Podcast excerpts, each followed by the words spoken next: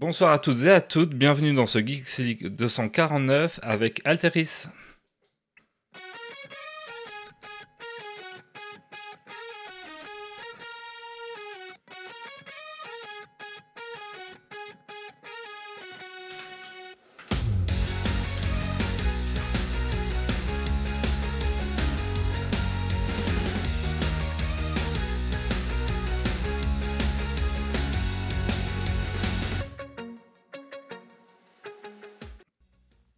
Bonsoir à toutes et à toutes et bienvenue dans Geeksig numéro 249, enregistré ce vendredi 18 novembre 2022. Bienvenue à toi dans ton podcast tech qui pourrait sentir la frite et la bière, mais dans notre réalité alternative, il sent la gaufre et le chocolat chaud et animé par moi-même, Doug Gaver, plutôt Guali. Après, j'ai fait des efforts, je suis même enrhumé pour que ça fasse authentique. Donc, ce soir, euh, dans Geeks League, au programme, un super invité, donc Alteris qu'on a le grand plaisir de recevoir. Bonsoir. Bonjour tout le monde. Ensuite, quelques petites chroniques, une chronique sur les jeux de société à thème western avec euh, Kilian et une chronique de ma part sur l'histoire de Pokémon.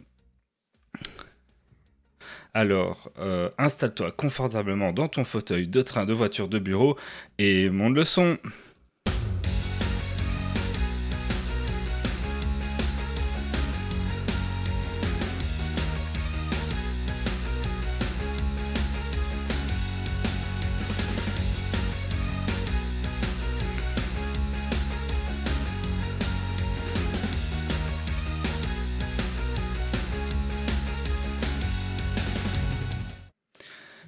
Merci aux Tipeee euh, qui soutiennent l'émission, donc euh, Dergonig, Remzitophil, Pirkens, Gauthier, Cardar et Note Jérôme. Et donc, comme je l'ai déjà dit, aujourd'hui on, on, reçoit Alteris. Bonsoir Alteris, comment vas-tu? Eh ben ça va très bien et vous? Bah écoutez, ravi d'être là. Premier podcast euh, que je fais sur Twitch, premier podcast que je fais en général. Très content. Eh ben très bien, bienvenue. Et donc, qu'est-ce que tu as fait de geek ces 15 derniers jours? Alors, bah, ces 15 derniers jours, le truc le plus geek que j'ai fait, on va dire que c'est, euh, mon aventure Donjons et Dragons que je fais, euh, depuis, euh, quelques semaines avec, des des potes, bah, qui étaient à la base des connaissances, mais du coup, qui qui sont devenus, ma petite guilde, une petite guilde, de Donjons et Dragons. Donc, franchement, ça, c'est bien stylé. Pour l'instant, on fait l'aventure de base donc euh, on fait rien de bien fou, on découvre un peu le jeu, mais on est tous très chauds pour continuer. Et puis sinon, pas mal de Crusader Kings 3, qui est un jeu vidéo euh, que vous connaissez peut-être. Euh, je sais pas trop. Oui, je vois un peu le genre. C'est moins mon, style, mais je vois ce que c'est. ouais. Ben, en gros, on gère une dynastie médiévale et puis on essaie de la faire évoluer au fur et à mesure des âges. on gagne des territoires, on marie ses enfants, on peut assassiner euh, des gens, on peut faire des complots, etc. Voilà, donc c'est c'est un vrai jeu aussi. On peut on peut on peut refaire l'histoire également quoi. très très bien. tu verras hein, euh, les, groupes d'amis qui, enfin les groupes de jeux de rôle qui deviennent des amis, c'est un effet secondaire courant. Faut pas t'inquiéter. Et donc aujourd'hui on reçoit, on a également Grumpy autour de la table. Et toi Grumpy, qu'as-tu fait de geek ces 15 derniers jours? Salut, salut. Ben moi, euh, comme euh, d'habitude, euh, enfin, sauf que j'ai été une semaine malade, mais du coup, j'ai fait beaucoup moins de choses. mais sinon, ben, jeux de rôle, romans, séries, trucs habituels. Voilà. Rien de spécial. Et on reçoit Kilian aujourd'hui. Bonsoir. Qu'as-tu fait de geek ces 15 derniers jours? Je pense qu'on est entre rôlistes et j'ai fait du jeu de rôle aussi. J'ai lancé un nouveau groupe de, de jeux de rôle sur le, le jeu de rôle d'initiation de Gigamic euh, qui est Critical Fondation saison 1. C'est très bien. C'est c'est très bien. Voilà. Ben, c'est facile, c'est des scénarios de 30-40 minutes et, et ça s'enchaîne facilement. C'est comme une série TV en épisode. Super. Bah moi, j'ai passé une semaine à configurer OBS. Enfin, une semaine, j'ai quelques soirées pour pouvoir animer ce soir. Mais j'ai aussi eu un gros week-end jeu chez un ami qui fait ça deux fois par an, qui mélangeait de la, des LAN avec des PC euh, pour jouer à toute une série de choses, des jeux de société euh, une partie de la journée, des jeux de rôle autour de table et euh, un peu de Warhammer en soirée. Donc, un week-end qui fut, ma foi, fort sympathique, mais fort chargé. Eh ben, c'est super. Encore une fois, bienvenue à tous. Bienvenue à toutes les personnes qui seraient éventuellement présentes dans la chatroom. Et on attaque tout de suite avec les news tech. Ils sont Newstech. Là. Ah, ça ne se lance pas, qu'est-ce qui se ah. passe? Ah, un bug. Il fallait bien un problème technique. Hein. Ah là là, quelle affaire. Une, une semaine sur OBS. Hein. Ouais, et puis euh, je les ai testés hier encore. Fallait bien, il y a un truc qui marche pas. Euh, bon, bah voilà. On enchaîne. Euh, on... Ben, on... va dire rubrique news, et puis on enchaîne. Oui, bah oui, news tech. Allez, Grumpy. Ouais. Un jour, je serai le meilleur dresseur. Oui, c'est pas tout à fait ça la chanson. ça y est, après 25 ans d'aventure et plus de 1200 épisodes, Sacha est enfin devenu maître Pokémon en gagnant contre Tarek lors du tournoi du couronnement mondial. Dans le dernier épisode de l'animé Pokémon Ultimate Journée, un véritable événement puisque les, pour les fans, et Sacha a même eu droit à un affichage sur grand écran à Shibuya à Tokyo pour marquer le coup. Bien joué à lui. L'oiseau bleu en feu. Et oui, Twitter est dans la tourmente entre les licenciements massifs, le départ des gros annonceurs, le départ des employés, les licenciements, puis les réembauches des employés, euh, sans compter les changements de politique d'entreprise relatifs au travail, à l'effort fourni. Ben, c'est un petit peu le bardaf. Euh, les anciens de Twitter ont même créé une instance Mastodon dédiée aux anciens de Twitter, pour dire. Euh, par contre, c'est rempli de fake news dans tous les sens et tout le monde se fait avoir. Même moi, tantôt, euh, j'ai repartagé une information que je pensais être juste. Et puis, en fait, pas du tout. Il y a beaucoup de conneries qui sont dites. Et donc, euh, c'est marrant à regarder avec du popcorn. C'est un petit peu malheureux et triste parce que bah, c'est quand même une grosse boîte. Mais euh, voilà, c'est le, le, jeu. On verra ce que ça va donner. À mon avis, ça va être une série en plusieurs euh, épisodes. Bref. Par contre, un autre truc qui est marquant, c'est que plusieurs influenceurs, marques et autres personnalisés ont déjà demandé de les suivre sur d'autres plateformes. Est-ce qu'au final, il n'est pas en train d'enterrer Twitter? Je pense. On, verra bien. Hein. Je pense surtout que c'est très maladroit. Avec son image où il a publié L'oiseau est libre quand il a racheté Twitter en disant que ça allait claquer la modération, enfin qu'il allait libérer le truc, ça me donne un peu l'image du, du machin en cage qui a toujours vécu en cage. On a ouvert la, la porte et il n'est pas du tout prêt et euh, ça se passe pas très bien pour lui. Bref, news suivante. RIP Gamecult. Les sites médias indépendants spécialisés sur le jeu vidéo se font de plus en plus rares. Un des derniers bastions était Gamecult et survivait contre vents et marées. Mais Gamecult, c'est fini. Enfin, Gamecult tel qu'on le connaît, c'est fini. En effet, TF1 a revendu Infini, la maison mère de Gamecult, à Reworld Media. Suite à l'annonce de ce rachat, presque toute la rédaction a annoncé qu'ils quittaient leur poste suite au, euh, suite au rachat. Un cas similaire s'était présenté lors du rachat de Science et Vie par le même groupe, où presque toute la rédaction s'était barrée pour créer Epsilon, ce super magazine de vulgarisation scientifique. L'avenir nous dira si l'équipe de Gamecult suit une trajectoire similaire à ceux de Science et Vie. YouTube dans toutes les langues. Et oui, YouTube, parmi le listing de nouveautés ajoutées récemment, j'en avais déjà parlé euh, il y a deux semaines, euh, il y a vraiment beaucoup de nouveautés qui arrivent. Mais euh, actuellement, il y a une nouvelle nouveauté, c'est les pistes audio multilingues. Donc le but, c'est de mmh. faciliter l'accessibilité à la plateforme en permettant d'avoir du contenu dans sa propre langue. cependant, comme souvent au début, seuls les gros créateurs ont accès à cette fonctionnalité. Et le premier à l'avoir utilisé en tout cas à ma connaissance, c'est MrBeast, ce qui a surpris beaucoup de monde parce que personne ne s'attendait à avoir une vidéo en français quand on clique dessus. et les gens ont vraiment mis du temps à comprendre pour le côté francophone, mais pareil du côté espagnol ou, dans, toutes les langues qui ont été traduites par, par, par MrBeast avant. Très bien. Et ça, ça, ça va mettre au chômage euh, toutes les chaînes, euh, parce qu'il y, a, il y avait une chaîne également, MrBeast en français. Oui, mais ça avait été non, il y a beaucoup de, de, chaînes qui avaient été lancées à la base par des fans et puis qui ont été repris officiellement par MrBeast où justement en fait ils voulaient euh, traduire. Sauf que voyant ça chez YouTube, je suppose, et voyant que c'était pas le seul qui faisait ça, ils se sont dit que c'était peut-être temps de de rajouter cette fonctionnalité-là. Moi, je trouve juste dommage, c'est qu'il n'y ait pas la possibilité d'avoir euh, la langue VO. Parce que euh, ben moi, je regarde beaucoup en, VO euh, sous-titré, même dans des langues que je ne maîtrise pas spécialement, simplement parce que ben, y a l'intonation, il y a, y a quand même tout un travail qui est là. Et ça, c'est juste la seule chose que, que je regrette. Mais en tout cas, il n'y a pas moyen.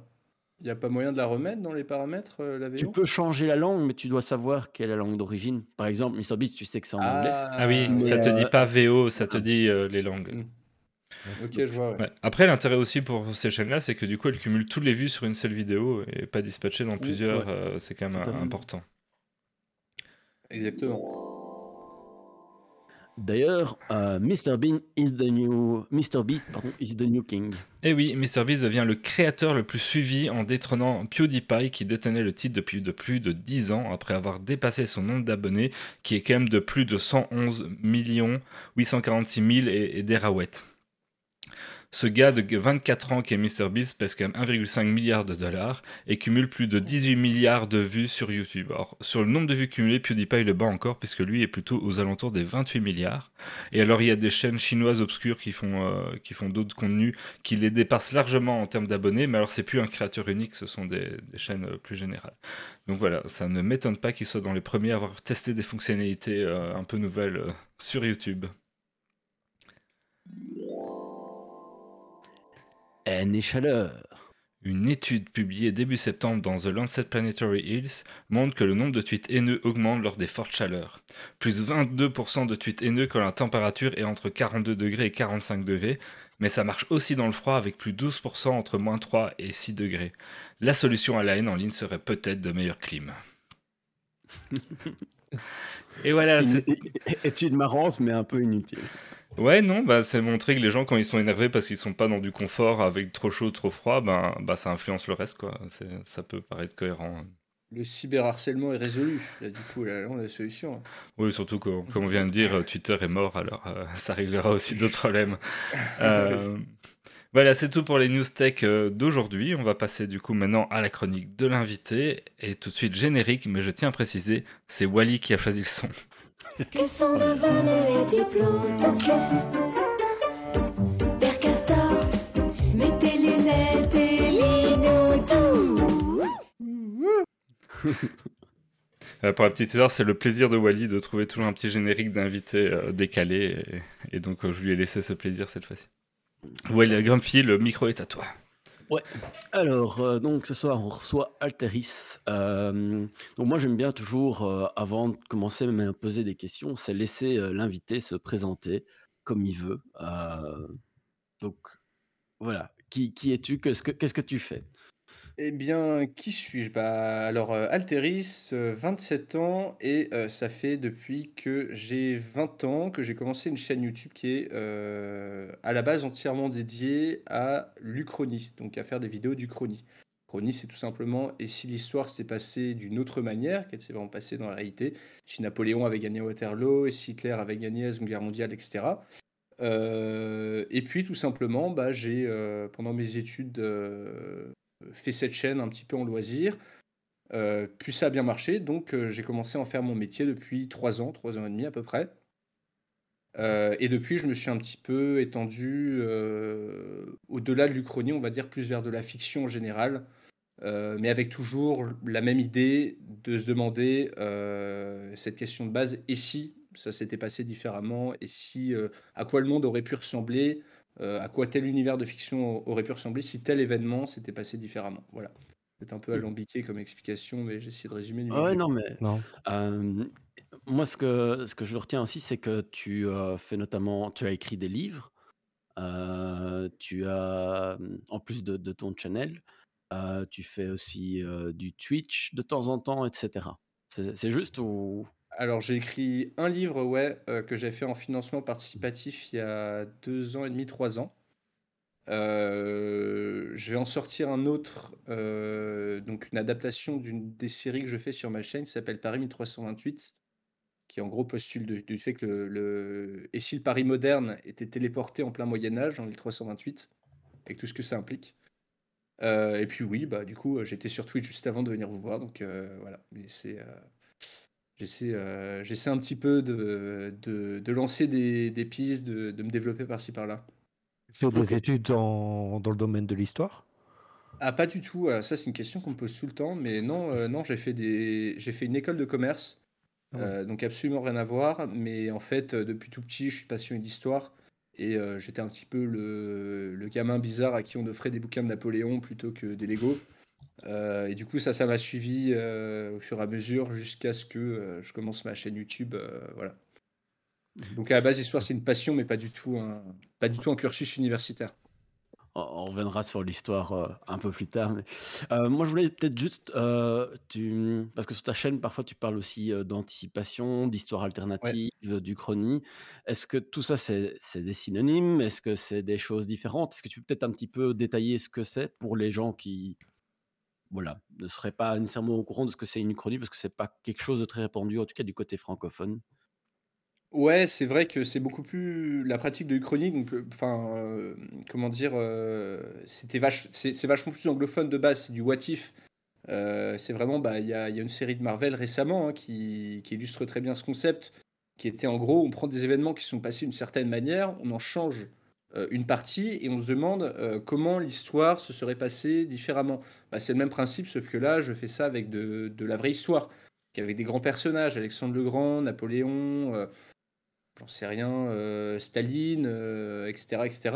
Et euh, j'essaie tout simplement, en faisant ça, en se demandant, et, si, parce que c'est vrai que de l'extérieur, quand on ne connaît pas le concept, on peut, on, peut, on peut un peu se dire, ce mec est en train d'enculer les mouches, mais, mais dans tous les cas, non, là, c'est c'est en gros, l'Uchronie permet de mettre en lumière l'importance d'un événement en montrant que si jamais cet événement avait été changé, et bah du coup l'histoire se serait complètement passée autrement. Euh, donc c'est aussi ça en fait qui est intéressant, c'est tout simplement de voir que euh, le moindre petit truc, par exemple si le Titanic n'avait pas coulé, bah, ça aurait été New York qui aurait changé de face. Pourquoi? Parce que euh, un des milliardaires, comment dire, John Aston ou un truc comme ça, senior, je crois, si j'ai pas de bêtises, qui était présent dans le Titanic, si jamais il avait continué à vivre, il aurait, il avait des grands projets pour New York. Et en fait, tout ça, c'est un petit peu un effet papillon qui fait que euh, bah, euh, tout simplement, ces, ces événements sont. Euh,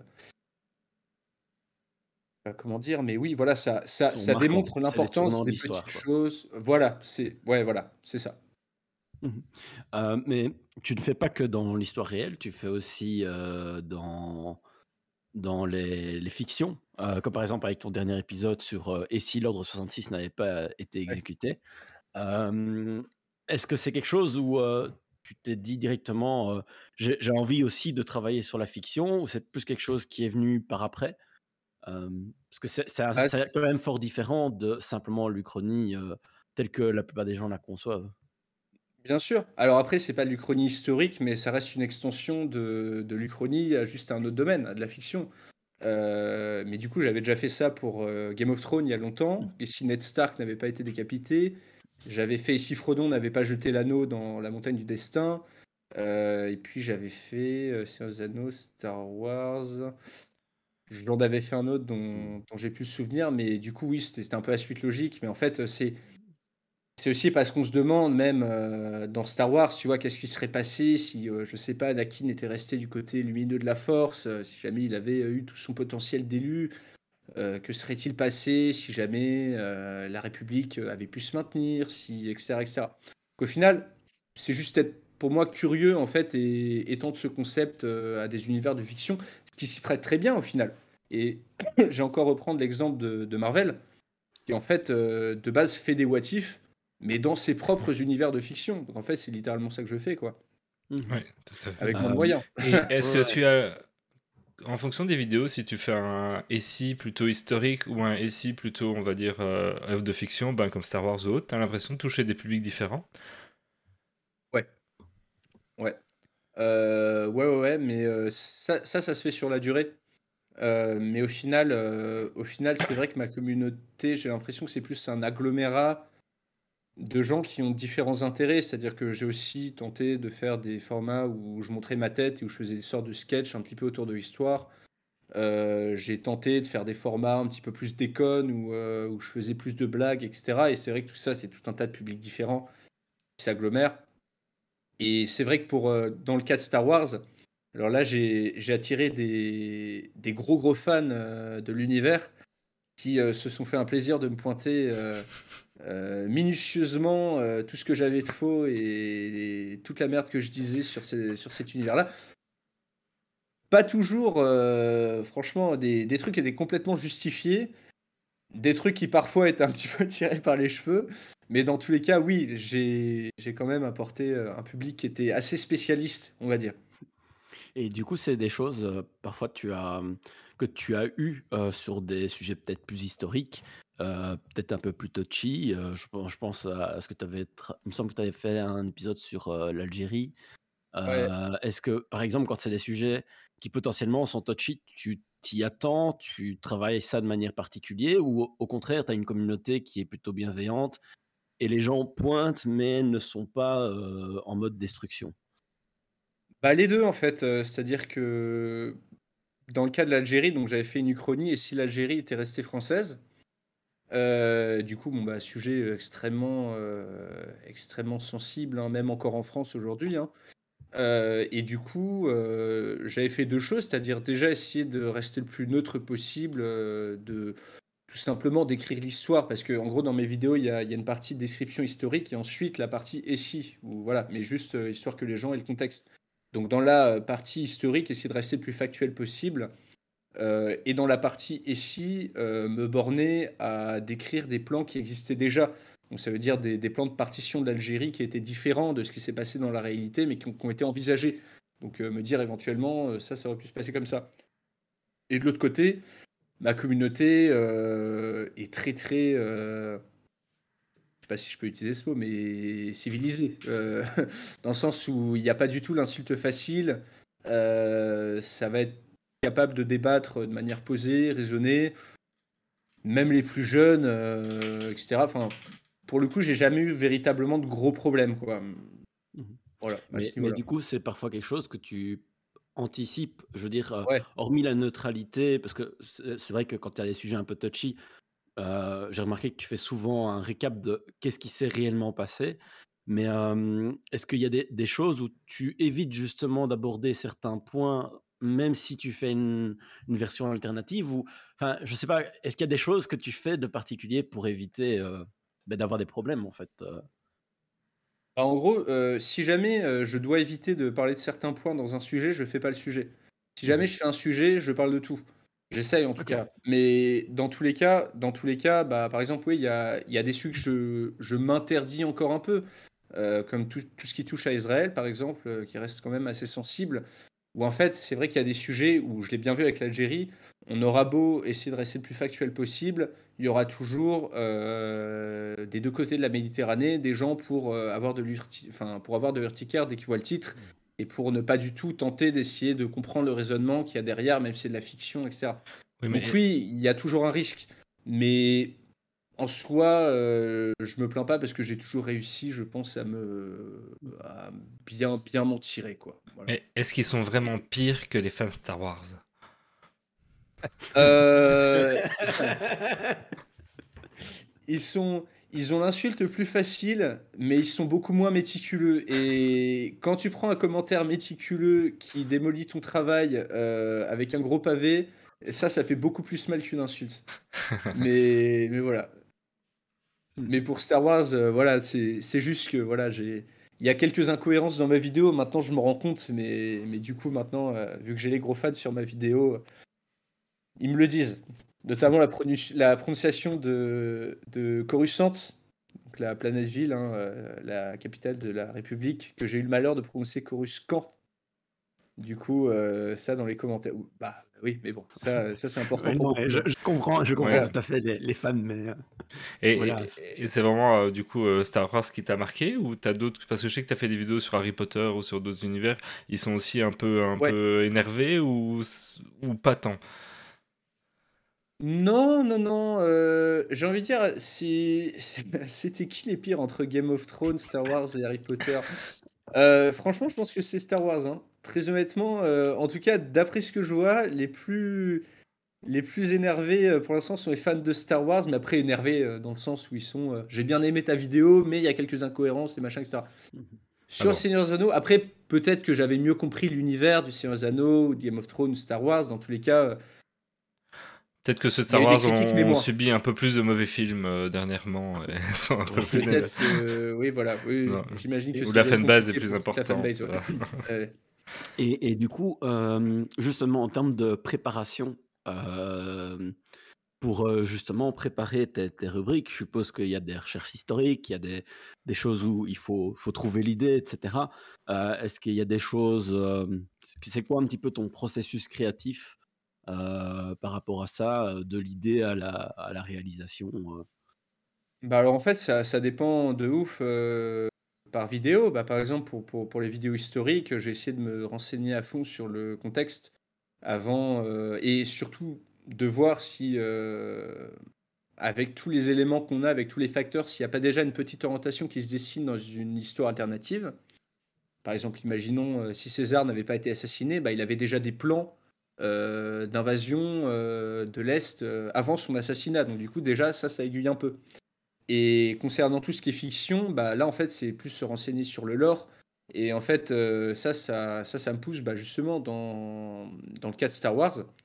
Ah bah, surtout que je parle encore de Coruscant dans ma prochaine vidéo. Dans le cas Star Wars, ça me pousse à me pencher sur, euh, sur, euh, sur des trucs un petit peu plus euh, précis, voire même des, des, petites nouvelles obscures, des BD, des trucs comme ça, auxquels je n'aurais même pas eu idée de m'intéresser si jamais j'avais pas fait de vidéo dessus. Notamment, bah là, j'ai essayé de retrouver le plus d'informations. Je sais pas si ça dit des, choses à quelqu'un, mais Coruscant, donc la, la, planète euh, citée, de trouver le maximum d'informations sur les niveaux euh, inférieurs et euh, d'essayer de voir quelle était la vie en fait dans les différentes strates de niveaux, sachant qu'il y en a 5000 hein, qui s'empilent jusqu'au cœur de la planète, d'essayer de voir quelles étaient les conditions de vie en fait au fur et à mesure de ces niveaux-là. Et tu t'aperçois que en dessous du niveau 100, enfin au niveau 100, au, au 4900e niveau en dessous de la surface, il y a des monstres, euh, il y a des mutants, il y a des sortes de zombies horribles euh, qui voilà qui, euh, qui ne déparaîtraient pas dans, dans, dans, des films de Romero. Et du coup, avec tout ça, j'essaie tout simplement de fabriquer des histoires que j'espère le plus le plus complète possible quoi voilà mmh. je sais pas si je réponds vraiment à ta question oui, bah c'est voir comment en fait tu, tu, travailles et du coup entre avoir l'idée c'est quelque chose de de compliqué ou au contraire, entre la communauté et ce qui se trouve sur internet, c'est plutôt, comme ça, et il faut plus trier qu'autre chose? Bah, c'est une bonne question. Alors moi, je dirais pour les sujets historiques, je manque vraiment pas d'idées, dans le sens où la communauté m'en fournit vraiment beaucoup. après pour les sujets, mais justement, en fait, moi, mon but, c'est d'essayer de trouver des sujets qui sortent un petit peu euh, des sujets qu'on me suggère pas et qui, sont un peu inattendus, tu vois, parce que au final, la, clé de, pour durer sur YouTube, que j'ai fini par apprendre euh, à force d'erreurs, c'est de se renouveler en fait en permanence mmh et donc euh, d'essayer d'aller dans des d'aller vers des sujets où on ne t'attend pas, notamment bah, par exemple Star Wars, hein, même récemment où j'ai fait un épisode, ça peut-être rien vous dire, mais sur, sur, sur les backrooms, qui est une sorte de fiction collaborative sur Internet, petit peu pareil que la fondation SCP, si, vous connaissez éventuellement. On, en a parlé euh, des, deux euh, dans des épisodes, mais je ne saurais pas te dire lesquels. Oui, vous l'avez pas si longtemps. Enfin, moi, je t'ai un peu découvert sur ces vidéos-là qui sont, ma foi, très sympathiques. Bon, bah voilà. Bon, bah du coup, c'est le but, c'est d'essayer de trouver des... des sujets comme ça. Et ça, les sujets comme ça, c'est personne va me les suggérer. C'est moi, je dois vraiment me poser devant un ordi euh, me creuser les méninges, essayer de faire appel à, je sais pas, les mangas que j'ai lus, les BD que j'ai lus, euh, les films que j'ai vus, etc. Essayer d'essayer de tout simplement le, de l'adapter dans un format regardable. Pour tout ce qui est sujet historique, euh, par contre, il y a tellement de propositions que j'ai vraiment de quoi faire, quoi. Voilà. Et est-ce qu'il y a des, des, épisodes qui te semblent plus simples à, à écrire peu, importe que ce soit un sujet original ou un sujet suggéré, simplement parce que le format ou l'histoire qui l'accompagne est peut-être plus, plus facile ou cool plus simple ou c'est c'est équivalent d'un sujet à l'autre, ça te met tout autant de, travail à faire? Alors, c'est pas du tout équivalent. Je dirais que les sujets qui me font le moins de travail, c'est les sujets où c'est juste de la pure invention, en fait, tout simplement. Parce que dès que tu n'as pas à te baser en fait sur quelque chose qui existe, tu n'as pas forcément à faire des recherches et tu peux adapter un petit peu tout à ta sauce. Ou alors, dès que tu te bases, comme par exemple dans, dans l'univers SCP, l'univers des backrooms, d'un lore qui est un petit peu, euh, je vais pas dire indéfini, mais un petit peu plus, large, un petit peu plus adaptable qu'un pur contexte historique, alors là, il y a moyen d'être plus créatif et tout simplement d'adapter. Enfin, c'est juste plus facile de créer à partir de rien plutôt que de créer à partir de, quelque chose, de choses qui existent. Notamment quand je pense aux uchronies, qui sont le type de vidéos qui me demandent le plus de recherche. Mmh est-ce que ça t'est déjà arrivé de faire des, des uchronies ou des, des, allez, des, des histoires d'anticipation et puis ben, il y a des choses qui se passent dans la réalité où on, te revient, on dit ben, comment tu savais? Bah, c'est marrant parce que pendant le premier confinement, donc pendant le, Covid, euh, il y a une de mes anciennes vidéos qui s'est mis à, remonter en fait euh, dans l'algorithme et l'ancienne vidéo c'était et si une pandémie euh, mondiale se déclarait en gros? Et, je l'avais faite en 2018, donc deux ans avant le Covid. Et du coup, la vidéo d'un coup est montée, montée, montée. Elle prenait 100 000 vues par jour à un moment. Enfin, c'était délirant. Jusqu'à ce que YouTube croit que euh, que euh, ce soit une vidéo complotiste ou un truc comme ça et me coupe en fait euh, me coupe dans mon élan mais dans tous les cas oui moi je dirais si un exemple c'est ça quoi mais même, si dans cette vidéo là je parlais pas de coronavirus enfin je l'évoquais vite fait mais je parlais d'un virus préhistorique et d'une pandémie mondiale avec un taux de mortalité de 90% qui heureusement est une chose à laquelle on a échappé hein, et qui ne s'est pas produit mais rien que le fait que j'avais 10 pandémies mondiales en 2018 les gens étaient en mode Oh mon dieu, il a prédit l'avenir. Euh, euh, et, qu'on ne me dise pas que personne ne savait, etc. Euh, voilà, voilà. j'ai, eu pas mal de messages de genre là. Sur un sujet comme ça, c'est marrant parce que pour le grand public, nous compris, une pandémie, c'est pas quelque chose qu'on envisageait forcément. Mais à l'échelle des États ou des, des, très grands groupes qui, qui, vont vraiment anticiper les, les, grosses crises qu'il pourrait y avoir, c'est des scénarios qui étaient tout à fait envisagés en fait. ça n'avait rien totalement. de. Ouais, ouais, totalement pour rester dans ce même ordre d'idée, est-ce que tu aurais envie de faire une vidéo sur base d'un sujet, mais pour l'avenir, en se disant je pense que ça va se passer comme ça? Bah, du coup, j'en ai fait plusieurs, bah, que ce soit la pandémie, même à l'époque en 2018, où en fait je fais des scénarios qui commencent par exemple en 2030. Euh, j'avais fait un j'avais fait un vidéo sur euh, une vidéo sur euh, si la Chine envahissait Taïwan, euh, quels seraient potentiellement les, prochains, euh, les prochaines guerres à se déclencher. Euh, et puis, et oui, et, si une guerre civile éclatait aux États-Unis en 2000, ouais, prochaine section en, 2024 d'ailleurs. et bah, bah, du coup, voilà. D'ailleurs, bon, bah voilà, on en parlait, Grumpy. un truc qui pourrait se réaliser, c'est que Trump a déclaré sa candidature et Joe Biden a déclaré sa candidature également euh, récemment, euh, ce qui fait que, euh, enfin, a donné son intention en fait de d'à nouveau être dans la course présidentielle. et dans le début de mon scénario, je pars du principe que les États-Unis arrivent en guerre civile à la suite d'une opposition, nouvelle opposition entre Biden et Trump. Hmm. Donc je dirais pas, j'espère vraiment. J'espère vraiment que, que, ce sera juste ça qui se passera, mais, mais bon, écoute, écoute, on verra. Voilà. du, coup, une fois réalisé, ben, on, voit, ben, si tu publies sur YouTube, j'ai vu aussi qu'il y avait un podcast où tu reprenais l'audio de, de, ce que tu fais. Est-ce que perdu le fil de ma question. Ah oui. en, termes de réalisation, tu prends un temps considérable à, illustrer. Enfin, on le voit, il y a, des illustrations pour tout et, tout ton propos qui, pour appuyer celui-ci. est-ce que tu, comment est-ce que tu trouves ces illustrations? Est-ce que tu, tu, tu, cherches des illustrateurs? Est-ce que tu, tu, as des, des, gens avec qui tu travailles? Ou est-ce que, comme, comment est-ce que tu, tu, travailles? Parce que bon, c'est quand même long comme vidéo, donc c'est conséquent, quoi. Bah alors la plupart du temps, j'essaie de trouver des images ou des vidéos libres de droit. et puis ensuite, sinon, j'essaie de je prends sur Google Images ou sur YouTube en essayant de créditer un maximum. voilà, bon, bah, bah, après c'est, par exemple sur YouTube aussi, il y a pas mal de de youtubeurs qui mettent des extraits de films ou des trucs comme ça etc. C'est comment dire? C'est une zone grise, juridiquement, parce qu'il y a toujours le droit de citation, mais c'est aussi quelque chose que tout le monde fait et personnellement, je pense que je serais pas capable d'illustrer mes vidéos si jamais, je je pouvais pas, choper deux trois trucs de films comme ça de temps en temps, quoi. Et tu as déjà été strike, pour pour des des raisons, comme ça, non? Non, Tu as eu du bol pour l'instant.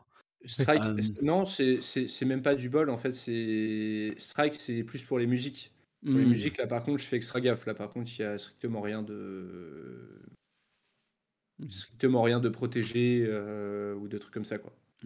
Et du coup, quand tu en crédites, termes euh, comme ça, tu mets en surimpression de l'illustration ou tu mets plutôt dans les, les, enfin les, sur la vidéo en dessous les, les explications de la vidéo? Ça dépend ça dépend des vidéos, mais c'est c'est les 2 généralement. Et heu, sinon, moi, je me posais la question, tu travailles, heu, encore seul ou tu as, heu parce que bon, tu as quand même un certain succès, mais tu es encore relativement petit. Du coup, je suppose qu'il faut il faut gagner suffisamment pour pouvoir, payer, je sais pas moi, un monteur ou ou ce genre de Ouais, choses. Ah, je est-ce que je peux pas vraiment me le permettre, là, ouais. mmh Ne là, du coup, la seule personne avec qui je travaille, c'est un graphiste qui me fait mes miniatures. Heu, mais heu et puis éventuellement, ponctuellement, sur des projets comme, heu, le bouquin que je vais sortir, où là, je vais travailler avec une maison d'édition, bah, d'ailleurs l'éditeur de Jeux Vidéo Magazine, mh. heu, Linked Spirit et mais ça, c'est que ponctuel. Sinon, tous les montages, les recherches, comme ça, je fais encore tout ça, enfin, seul, quoi. Et tu as bon espoir de pouvoir, arriver à un moment donné à à enfin, je sais je sais pas quelle est quelle est ta courbe de de de, de grimpe en termes d'abonnement et cetera, qui ferait qu'à un moment donné, tu pourrais, heu, pouvoir te permettre de payer, heu, des des gens en plus pour pouvoir t'aider, en fait, tout simplement. Parce que c'est quand même un travail titanesque, heu. Ouais, ouais, bah, ce ce ce serait l'étape d'après, après aussi, mes montages, ils sont quand même assez spécifiques, quoi, donc Mmh heu, faudrait que je trouve le bon monteur et il faudrait que j'ai l'argent pour, pour payer ce bon monteur, tout simplement. Mmh voilà. OK. Là, on avait une question dans dans la chatroom, heu, est-ce que tu as déjà fait des épisodes sur la guerre de 100 ans? Ah ouais, mais il y a longtemps, c'était au tout début de ma chaîne, je crois que c'était même le 5e, heu, ma cinquième vidéo, mais ça a mal vieilli, heu, comme toutes mes vidéos, heu et du coup, je ne recommanderais pas, d'aller la voir. Mais oui, j'en ai déjà fait un, ouais. OK. Je peux même que je l'ai mis en non répertorié parce qu'une partie de mes premiers épisodes ou qui étaient trop nuls ou dans lequel je disais de la merde, heu, je les ai mis en non répertorié parce que voilà, c'était la honte et j'avais pas envie de j'avais pas envie de de les de les montrer encore, quoi. si tu veux rigoler, va écouter le premier épisode de Geeks League. hein, et- Ah Il le détour. je ferai ça juste après, il y a pas de souci. Ça va faire très mal aux oreilles. Oui. Avait qu'un seul micro. Hem, en termes d'évolution, heu, est-ce que tu as des nouveaux formats, heu, ou des choses que tu as envie de tenter? Heu, ou des choses, des collaborations, j'en sais rien, ou des trucs que tu te dis, «Waouh, heu, je sais pas, je voudrais faire un film» ou, j'en sais rien, alors, bah, moi, en fait, ce que j'aimerais bien faire déjà, je me suis rendu compte au final, parce que ça fait 7 ans que j'ai fait ça quand même, parce que ce que je me suis rendu compte, c'est qu'avant même l'histoire, avant même l'Uchronie, ce que j'aimais, c'est écrire de la fiction, tout simplement. Donc oui, un truc qui me plairait beaucoup serait d'écrire pour la pour la télé, heu, pour le cinéma ou voilà, heu, ce genre de trucs. Des scénarios. Ce serait, écrire, bah, mes bouquins, ce que je suis en train de faire, donc on va voir l'année prochaine, voir si si jamais je réussis à transformer l'essai ou pas. Mais, et en termes de format vidéo, bah, encore une fois, heu, je vais aller toujours plus vers des formats plus narratifs, un peu plus détachés de l'histoire, heu, de l'histoire pure, mais plus vers des des formats fictionnels, en fait, tout simplement. Mmh Essayer de faire voyager et avoir ainsi une meilleure liberté, une plus grande liberté par rapport tout simplement à à la création, quoi. Mmh Hem, par rapport à à à tout ce qui est uchronie, moi j'ai quand même l'impression que c'est quelque chose qui occupe à venir, au devant de la scène. On a vu des séries comme, Le Maître du Haut Château ou, mmh. For All Mankind qui sont vraiment deux deux uchronies, relativement fortes. Mais est-ce que tu penses que du coup c'est un un genre qui occupait à à percer? parce que moi je me rappelle pas il y a quelques années qui ouais, il y avait de temps en temps un film de SF, mais rien de très marquant. Ici, il y a quand même, du du bon contenu. Est-ce que du coup tu penses que c'est quelque chose qui occupait à vraiment devenir sur le devant de la scène ou?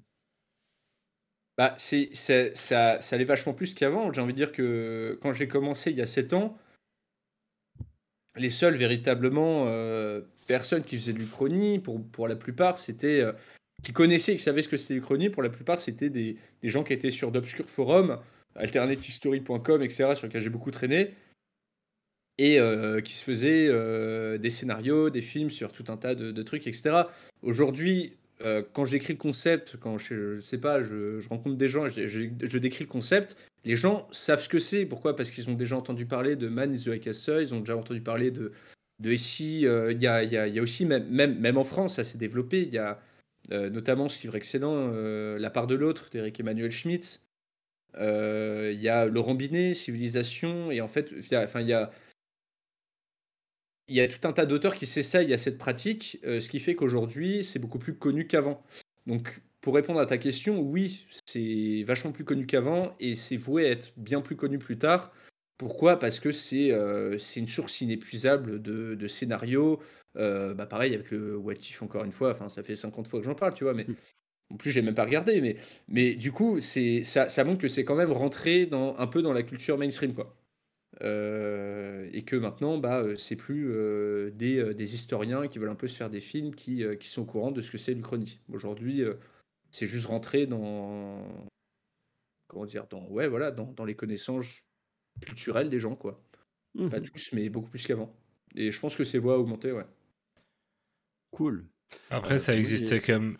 C'est peut-être un genre qui existait dans les dans les, dans les romans ou autres, mais que les gens avaient moins conscience euh, de ce que c'était en fait. Euh, ils le consommaient mais sans, trop l'identifier. Euh. Ouais, c'est ça, ouais. Et puis ça, ça, ça, ça, restait assez ciblé dans le sens où.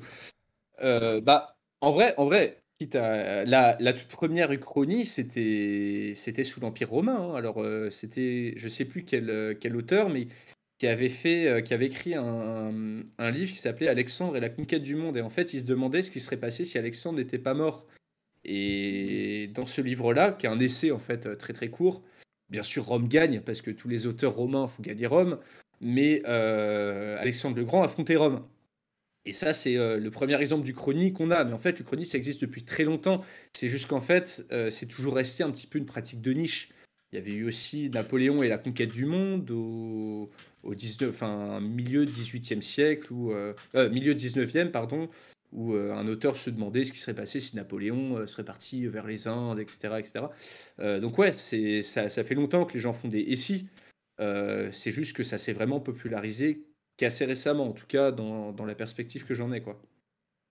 moi, je me demande du coup, en, en, t'entendant parler de, de ça, si c'était pas avant tout un, plus un acte politique à, à, à ces époques-là, en tout cas. Euh, maintenant, c'est plus le cas, mais enfin, il y a probablement des gens qui l'utilisent comme ça, mais en tout cas, moi, je me dis, euh, au, moment euh, de l'Empire romain, moi, je verrais plus ça en mode acte politique qu'autre chose. Enfin, c'est l'impression que, que j'en déduirais. En fait, ça, je sais pas.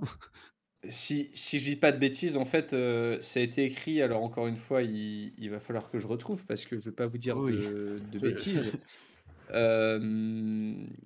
alors, attendez. J'avoue que j'étais surpris, je pensais que c'était quelque chose de plus récent que ça, donc euh, c'est quelque chose auquel je m'y attendais pas. ouais, ouais, non, mais après, après, alors, il faut, que je retrouve. Hein. ta, ta, ta, ta, ta.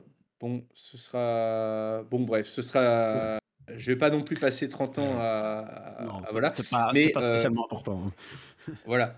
Mais, mais dans mes souvenirs, dans mes souvenirs, euh, c'est écrit tout simplement pour, euh, dans la grande tradition romaine, mettre en fait euh, un ennemi sur un immense piédestal et ensuite déclarer que Rome a vaincu cet ennemi, donc Rome est la plus grande et Rome est la plus forte. Qu'en fait, c'était, comme tu as dit, politique, oui, parce que c'était un petit peu mettre en valeur sa propre cité par rapport à Alexandre le Grand qui était révéré à Rome, mais qui du coup n'aurait jamais pu, selon les Romains, égaler la puissance, la puissance de, la, de la République. Quoi. Mais, voilà. J'ai fini le tour de mes questions. je ne sais pas si d'autres ont des questions. Dans, dans le chatroom, c'est plutôt calme. du coup, voilà. Je sais pas si vous avez. Bah, du coup, moi, je me demandais si, euh, entre les uchronies historiques et, plus science-fiction, si tu avais une préférence dans l'écriture de l'une plus que l'autre, ou parce que du coup, à la base, si j'ai bien compris, ça démarre plus euh, d'une passion de l'histoire et, des aspects historiques, mais euh, tu aimes bien raconter l'histoire, donc il y a peut-être quand même aussi le côté un peu plus science-fiction ou plus romancé. Donc, tu as une préférence entre les deux ou pas forcément? Bah, de plus en plus vers tout ce qui est science-fiction, tout ce qui est univers fantastique, ouais, pour le coup. Parce que, comme je disais plus tôt à Grumpy, ça permet une liberté bien plus grande en termes d'écriture, sachant qu'en fait, quand tu écris une uchronie, tu peux pas écrire n'importe quoi non plus, dans le sens où tu peux pas dire et si, comment dire, et si, euh, et si Hitler meurt en 1944, euh, eh ben, euh, eh ben, tout de suite, l'Allemagne gagne la guerre, etc. Enfin, il y a, y, a, y a, des réalités historiques, il y, a y a certains facteurs qu'il faut quand même prendre en compte. Et si tu veux rester cohérent dans ton uchronie, c'est quand même assez dirigé. Il y a une certaine colonne vertébrale. Avec tout ce qui est fiction, avec tout ce qui est fantastique, tu peux vraiment partir un peu n'importe où, n'importe comment en prenant des concepts, en piochant des inspirations par-ci par-là. Quoi. Donc c'est, c'est vrai que c'est un peu plus intéressant à écrire. Après, c'est, ça apprend moins de choses, c'est sûr. Mais c'est, c'est, c'est de la fiction. quoi. Euh, dans le chat, on me demande euh, comment tu choisissais ces sujets, mais je pense que tu l'as déjà dit. Hein, c'est, euh, oh, c'est, tu, tu accumules des choses que tu vois à gauche à droite et puis tu essaies de trouver des choses plus originales. Si, si, je résume ce que tu as dit, hein, c'est, je veux pas. Euh ouais, c'est ça en gros, ouais. ouais, Ok. Très bien. Du coup, on va passer à la suite. Je te bah remercie, c'était vraiment super intéressant. Merci. Bah, euh, bah, merci beaucoup. Les questions étaient pertinentes, donc j'espère que les raisons étaient, euh, étaient autant. Les réponses étaient autant. Très bien. Oui, tout à fait. Le, le but, c'est chez nous, c'est toujours de faire découvrir les gens et ce qu'ils font. donc voilà, peu importe, on, ne cherche pas à avoir une réponse précise, on cherche à avoir la réponse de la personne. Bah merci beaucoup, c'était très enrichissant. Donc, a priori, tu restes avec nous euh, jusque tant qu'on dépasse pas minuit, tel une Cendrillon des temps modernes. Et euh, je, vous propose donc de passer à la chronique de Kilian sur les jeux de société. Un coup, de, gueule avant. Ah oui, un coup de cœur, coup de gueule, c'est mieux. Qui veut en faire un Grumpy euh, Kilian, Kilian Avec Kilian. Grumpy, Grumpy. Grumpy. Ah, ok. Coup de gueule ou coup de cœur, Grumpy? Coup de cœur.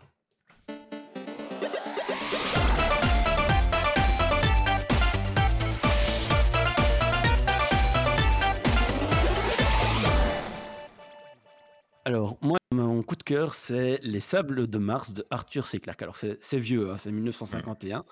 Ça a quand même relativement mal vieilli.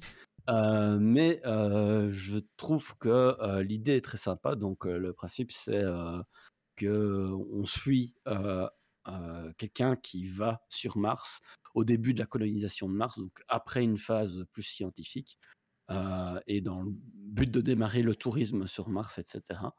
Euh, avec toutes les problématiques que peut euh, avoir euh, la colonisation d'une nouvelle planète, où les gens se demandent mais pourquoi est-ce qu'on doit dépenser de l'argent pour ça alors que ben, voilà si c'est juste scientifique c'est bien mais si le but c'est d'investir des fonds massifs pour que ça se coloniser c'est plus compliqué à justifier et je trouve que c'est ben, c'est l'Arthur C. Clarke donc c'est toujours bien écrit c'est quelqu'un que j'aime bien donc voilà mais je, je, trouve que ça se lit tout seul et même s'il y a des choses où on, voit que ça, a mal vieilli sur certains aspects technologiques, ça reste quelque chose de très intéressant comme histoire que je conseille à tous. Voilà. Super, et donc maintenant ce coup-ci on passe pour de vrai à la chronique de Kilian sur les jeux de société à thème Far West, c'est parti.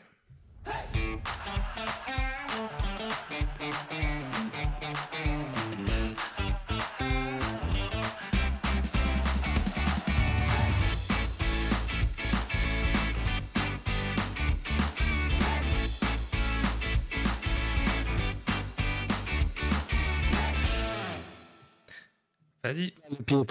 Euh, ce soir, je vais vous faire un tour d'horizon des jeux dans l'univers western, Far West, un, jeu de chaque type en fait pour donner un petit peu un aperçu de qu'est-ce qui vaut le coup dans chaque type ou catégorie de jeu.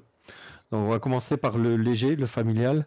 Et le jeu que j'ai choisi pour le léger familial, c'est Dice Town. c'est un jeu pour 2 à 4 joueurs. 2 à 5, pardon. 2 à 5. Donc Dice Town, créé par Ludovic Maublanc et Bruno Catala. donc pas des inconnus. Illustré par Pierrot, qu'on a déjà reçu ici à Geeks et édité par Matago. Alors le jeu date de 2009, mais il a été réédité en 2018, donc vous devriez pouvoir le retrouver. Il est encore en, stock euh, dans certains magasins. Euh, c'est un jeu de dés avec des dés de poker. Euh, des, dés classiques comme le poker menteur en fait. Et on va lancer nos 5 dés en 3 fois pour essayer d'obtenir la meilleure combinaison. Euh, on lance nos dés euh, dans un petit gobelet et en fait on peut euh, mettre de côté les dés qu'on veut garder, relancer ceux qu'on veut relancer. On essaie de faire la meilleure combinaison, puis on résout, on, dévoile notre jeu et le joueur qui a fait le plus de 9 va récupérer une pépite dans la mine d'or. Celui qui a fait le plus de 10 va braquer la diligence. Le plus de valets va s'équiper d'objets dans le, euh, General Store, donc des cartes, euh, des petites cartes euh, avec des pouvoirs sympas. Le plus de dames, il va voler une carte à un adversaire. celui qui a le plus de rois devient le shérif et départage des égalités. et finalement, celui qui a fait la meilleure combinaison de poker va devenir propriétaire d'un ou plusieurs terrains en fonction des as qu'il a inclus dans sa combinaison. Donc voilà, c'est un bon jeu léger, sans prise de tête, euh, à l'apéro, avec des petits coups de filoterie quand même, avec les, vols de cartes et les effets des cartes. Euh, dans les points positifs, c'est édité par Matako et ils n'ont pas fait de faute d'édition. Le matériel est de superbe qualité. Les illustrations sont sympas. J'essaye de montrer la caméra, mais c'est toujours c'est dans le style un peu cartoon, comme ça, euh, style de, Pierrot. Euh, les règles sont simples à appréhender, donc on peut y jouer avec des enfants. Euh, ça, c'est sympa. Un point négatif, ben, la durée peut paraître s'étend un petit peu par rapport au type de jeu que c'est. on atteint vite les 45 minutes, voire une heure avec des enfants. Donc par rapport à un jeu un peu léger, c'est peut-être un peu long. Et puis un autre défaut, attention les oreilles, c'est le bruit vous avez cinq joueurs qui euh, lancent les dés dans les gobelets en plastique dans une salle euh, qui résonne, ça s'entend très fort. Hmm. Euh, tu peux toujours prendre un bon un, gobelet un peu de qualité. Oui, tu peux toujours changer le gobelet, voilà, oui, c'est sûr. Mais en plus, il y, en a, il y en a qui aiment bien. Hein. Il y, en a qui, font exprès, limite, de, de se très fort. Le deuxième jeu, je ne l'ai pas, euh, je ne l'ai pas tous les jeux. Hein. Euh, on reste chez Matako avec Western Legend. Et là, on part sur une grosse boîte, euh, des figurines, un énorme plateau. Donc, on est plutôt dans la tendance américaine. c'est un jeu pour 2 à 6 joueurs, édité à l'origine chez l'éditeur Colossal Games, un éditeur américain, puis localisé par Matago. le jeu est créé par Hervé Lemaître et illustré par Ronald McDonald, ça ne s'invente pas. Alors, question quiz. Le jeu date de 2018. Quel jeu vidéo est sorti en 2018 au thème western? Il a eu son petit succès. Red Dead, Red Dead euh, Redemption Red Dead Redemption. Eh oui, exactement. Et donc, Western Legend, en fait, vous avez Red Dead Redemption en jeu de plateau parce qu'on a la sens, le sentiment euh, de liberté d'action, en fait. Euh, on fait ce qu'on veut sur le plateau, on va se déplacer pour aller euh, récupérer des objets, euh, livrer du bétail, aller dans la mine d'or, casser la figure aux Indiens. bref, on a vraiment trois points, trois points d'action et on fait ce qu'on veut. on va acheter un meilleur cheval, on va s'équiper d'un meilleur fusil. En fonction des actions qu'on qu'on effectue, on va évoluer sur deux pistes. Une piste wanted, si on braque une banque par exemple, et une piste Marshall, si on arrête les hors-la-loi, euh, qui sont des PNJ, ou les joueurs qui sont passés wanted. Et donc, on va avoir des alliances comme ça euh, entre les joueurs qui seront sur la piste Marshall et la piste Wanted. Les points de victoire sont différemment euh, en fonction des deux. Quand on est Wanted, on les accumule de tour en tour. Quand on est Marshall, on les débloque par niveau. Et on peut voir des alliances se former entre joueurs de même stratégie. mon ressenti, moi j'ai déjà joué, je l'avais avant, je vais expliquer pourquoi je ne veux plus. le jeu est assez long et il donne vraiment l'impression de liberté, de, une sensation de liberté d'action, mais il y a un, petit point noir, c'est le système de combat. Le système de combat, il est tout sauf épique. En fait, on a des cartes de poker en main et qui permettent des actions supplémentaires aussi si on les joue en tant que carte action. Mais lors d'un combat, on va simplement en choisir une, on va euh, comparer, on va peut-être rajouter un bonus de notre arme et c'est tout. Euh, ça n'a rien d'épique du tout. On fait pas de main de poker. On fait, c'est juste, on joue une seule carte. Alors que euh, c'est des, voilà, ce serait des, des cartes plus 3, plus 2, plus, plus 4. Ce serait la même chose. Donc le jeu aurait tellement mérité un système un peu plus original que simplement jouer une, face carte, face cachée, additionner, euh, voilà. Donc il en reste que le jeu donne une bonne impression de, de liberté.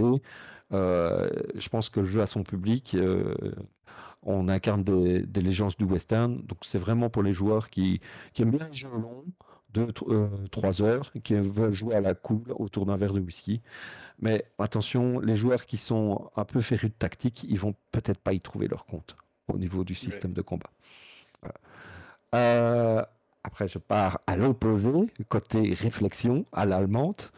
Euh, là aussi, je ne l'ai pas, mais il y a pas mal de jeux euh, de gestion euh, dans l'univers western.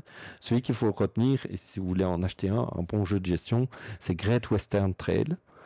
c'est un jeu d'Alexander Pfister, édité par Gigamic. C'est un jeu de 2 à 4 joueurs où on va devoir livrer des bétails les plus rentables de Kansas City. on, livre à, Kansas City en partant du Texas et grosso modo, on a un système de route euh, où on va placer des bâtiments qu'on pourra activer et on va déplacer notre euh, cowboy voyageur dessus. L'originalité, je ne vais pas expliquer toutes les mécaniques, mais l'originalité vient qu'il y ait un petit aspect deck building avec les cartes bétail qu'on acquiert parce que euh, on les met en dessous de notre, dans notre défausse quand on les prend et elles reviennent plus tard dans la partie. voilà, elles valent plus ou moins des points d'un point positif, c'est un jeu avec énormément de stratégies à explorer. Euh, elles sont toutes imbriquées les unes dans les autres, comme souvent avec euh, l'auteur. Donc euh, c'est pas mal parce qu'on peut tenter des stratégies alternatives. Le jeu n'est pas scripté et il est d'autant plus pas scripté que en début de partie, la mise en place est aléatoire. Il y a des bâtiments neutres, il y a des, des Indiens ou des qui, qui sont placés au hasard. Donc chaque fois, il faut s'adapter un petit peu. Dans les points négatifs, c'est un jeu assez complexe et plutôt cérébral. Donc euh, l'analysis paralysis, euh, quand un joueur réfléchit pendant 10 minutes à son tour, ben, c'est le type de jeu typiquement où vous allez le trouver. Il y a une nouvelle... Et du fait de l'aléatoire, est-ce qu'il n'y a pas des moments où du coup tu as des parties qui sont un petit peu bloquants ou qui, qui démarrent plus lentement que d'autres ou euh, ça va? Non, ça va. Non, ça va. C'est euh, l'aléatoire, c'est vraiment pour la répartition des bâtiments neutres. Bah, euh, les bâtiments neutres sont assez équilibrés pour ne pas que, euh, même si tu as un bâtiment neutre en début de route plutôt qu'un autre, tu peux toujours faire quelque chose. Alors, il y a une nouvelle version qui s'appelle Grace Western Trail Argentina qui va paraître en français en fin d'année. Et au dire des, des internets, celle-ci est encore euh, plus aboutie. Donc, euh, à voir. un petit mot côté jeu de cartes. tech building, jeu de cartes construction deck, c'est sur Doomtown Reloaded. Doomtown Reloaded, c'est un jeu AEG dans l'univers du jeu de rôle Deadlands. donc le jeu de rôle Deadlands, c'est un jeu de rôle qui mêle western, steampunk et magie. Euh, donc, alors c'est un petit mot parce que c'est pas un jeu que je vais conseiller parce qu'il est un peu, il n'est plus suivi, il n'est plus très suivi, mais il est et en plus il est très très très technique. Il faut déjà être vraiment habitué au jeu de cartes pour jouer à, ce jeu. Mais c'est vraiment un jeu où on fait, au contraire de Western Legend, on joue avec les, les valeurs de poker, on construit son deck avec les cartes non seulement pour leur effet, euh, soit un personnage, un lieu, un arme, un sortilège, mais aussi chaque carte a une valeur de poker et euh, on résout les combats à coups de main de poker avec son, avec son deck, en tirant des cartes de son deck. Donc euh, voilà, en plus, c'est un jeu où euh, il y a une belle narration, une belle histoire, euh, une belle uchronie aussi euh, dans, le, dans le jeu, puisqu'on on peut avoir des, des machines à traire le bétail technologique. Enfin, on a plein de. S'il y a de la magie, il y a aussi de la, technologie. Il y en a qui. Voilà. Ceux qui connaissent Deadland savent de quoi je veux parler. Alors, moi, ce que j'ai adoré ce jeu, malgré la prise en main et qui est très difficile, les règles, etc. Mais moi, chaque fois que je suis sorti d'une partie de Doomtown, j'avais dans la tête euh, une histoire à raconter. Euh, j'ai descendu le chien euh, dans le centre-ville à coup de shotgun. voilà. Mais tu m'as lancé un sort après. C'est vraiment des, des, souvenirs. Presque fini, euh. J'en viens à ma dernier, au mon dernier jeu et mon coup de cœur du moment qui vient de sortir. Ça s'appelle 3000 truands. Voilà. 3000 truands, c'est un jeu de Unexpected Game. Unexpected Game, c'est un studio euh, qui a été créé par un ancien de Fantasy Flight Game, euh. Voilà. Corey Koniska, il a fait euh, le jeu de plateau euh, StarCraft, il a fait euh, des, des spin-offs de, de horreur à Arkham. Voilà, c'est Fantasy Flight Game, il a fait pas mal de jeux. Il a bossé sur la, quatrième édition de Twilight Imperium.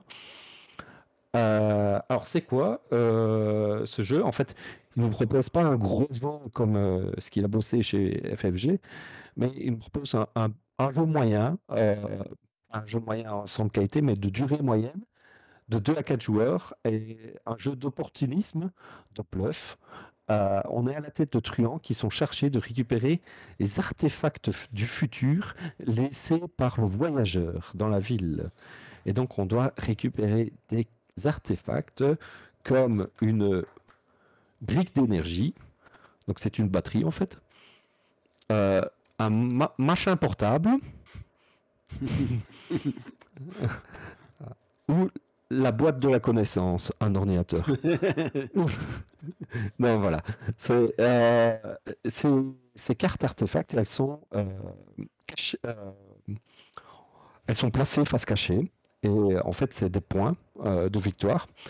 donc, on va devoir essayer de les récupérer. Et pour ça, on va, on va engager des truands.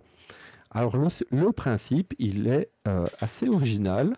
Les truands, le, jeu dit 3000 truands, c'est parce qu'en fait, on va, pour composer un truand, on va prendre une sleeve préimprimée, on va prendre une carte et on va euh, composer, on va mettre la, carte dans la sleeve et en fait, la préimpression va couvrir une partie euh, des capacités de la carte, va couvrir une partie du coût de la carte et va donner un truand unique en fait.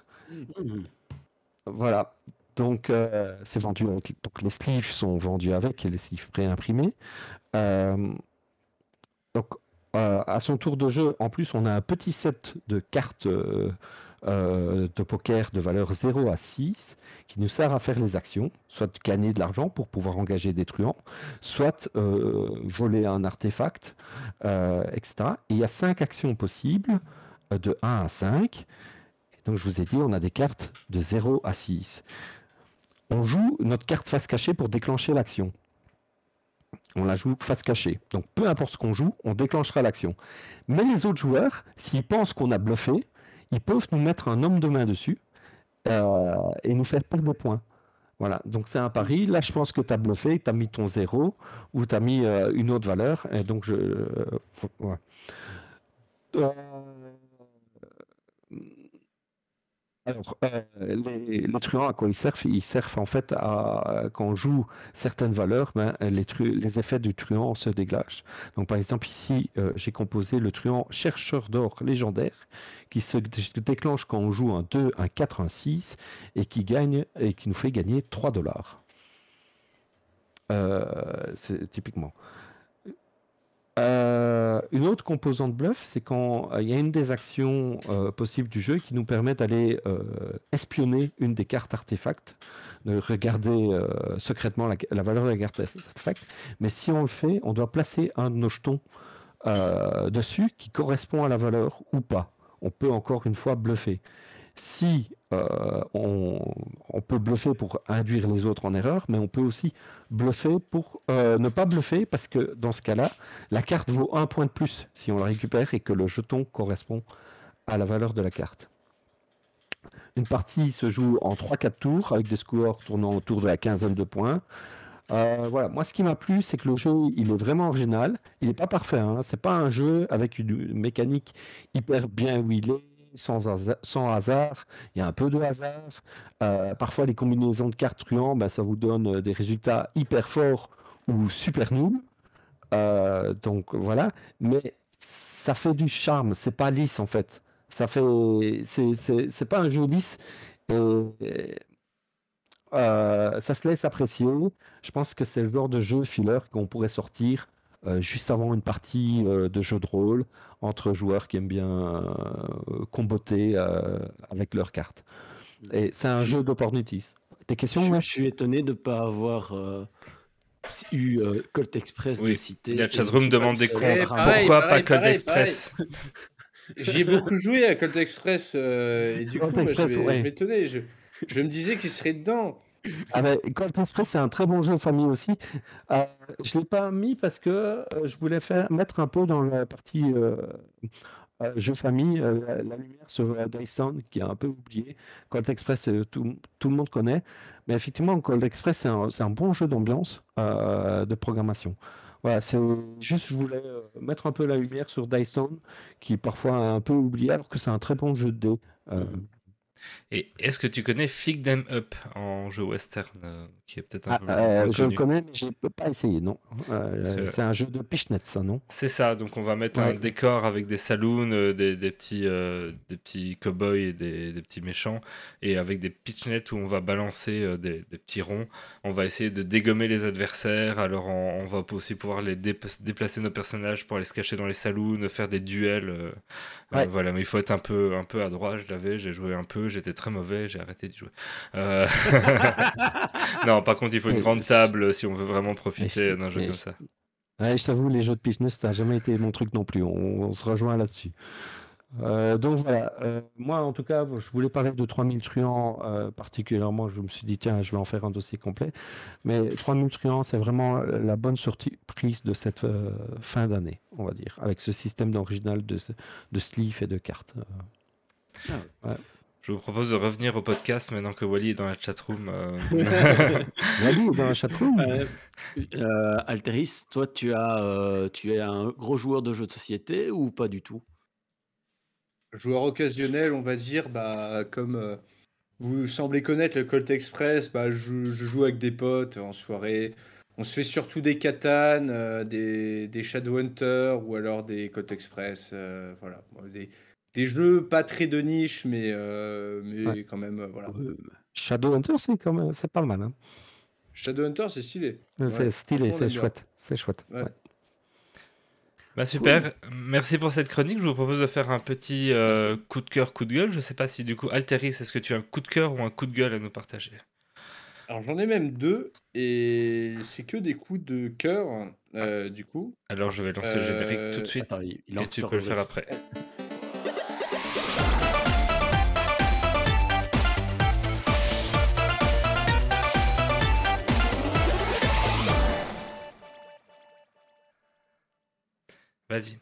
Alors, du coup, c'est le moment où, euh, où je dis coup de cœur. Alors, le premier, c'est un euh, manga que j'ai terminé il n'y a pas longtemps qui s'appelle L'école emportée.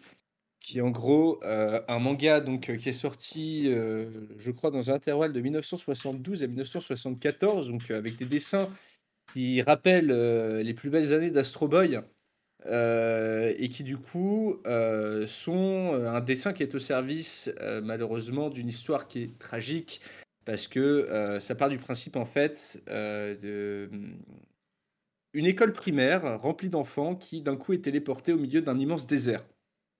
Et euh, tout simplement, les enfants ne savent pas où ils sont, les profs commencent à péter des câbles, euh, les pires instincts humains se mettent à ressurgir, et du coup, euh, tout de suite, on a voilà, des enjeux, du drama, et surtout des mystères, des sortes de monstres qui arrivent de l'extérieur, etc. Les enfants ne savent pas du tout où ils sont, ils essaient voilà, de reconstruire une civilisation, etc. Mais tout ça, c'est très compliqué. Donc, l'école emportée, de l'auteur, je ne me rappelle plus de qui, mais euh, dans tous les cas, euh, super découverte. Et même si le style graphique est assez simple, assez basique, voire même un peu vieillot, au final, c'est tant mieux parce que vu les horreurs qui se passent dedans, euh, je pense que on gagne à ne pas avoir de dessin plus détaillé que ça. Genre vraiment. Donc du coup, franchement, l'école emportée, vraiment très cool. Et le deuxième dont je voulais parler, faire découvrir aux auditeurs de ce podcast, c'est une série incroyable qui s'appelle Last Man. Last Man, je ne sais pas si vous connaissez. Euh, c'est une série euh, du coup euh, qui à la base était un manga à la française, donc avec inspiration américaine, un petit peu japonisant sur les bords, mais avec des dialogues bien franchouillards, qui a été créé par Bastien Vives, Salanville et puis un autre auteur je me souviens plus le nom, qui a été également qui est de, adapté en animé. Et la deuxième saison vient de sortir, donc c'est pour ça que je vous en parle. Euh, c'est tout simplement, alors, euh, ça mélange euh, de la boxe, de l'action, du fantastique, du Lovecraftien, et du coup, c'est véritablement un ovni, en fait, tout simplement, et qui a été fait pour une fois par un studio français. C'est extrêmement stylé, le scénario est, très prenant, et il y a moyen de retrouver ça à la fois sur deux saisons d'animés, donc qui sont disponibles gratuitement en plus sur France TV, et, euh, euh, ensuite 12, euh, 12 mangas qui sont disponibles dans n'importe quelle librairie.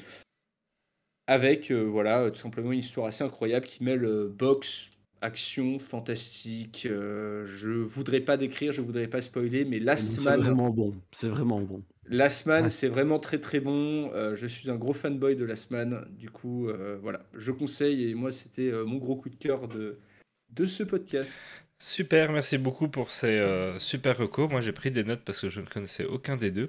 Et du coup, je vous propose de passer à la dernière chronique de ce soir, la mienne, sur euh, un petit historique de Pokémon.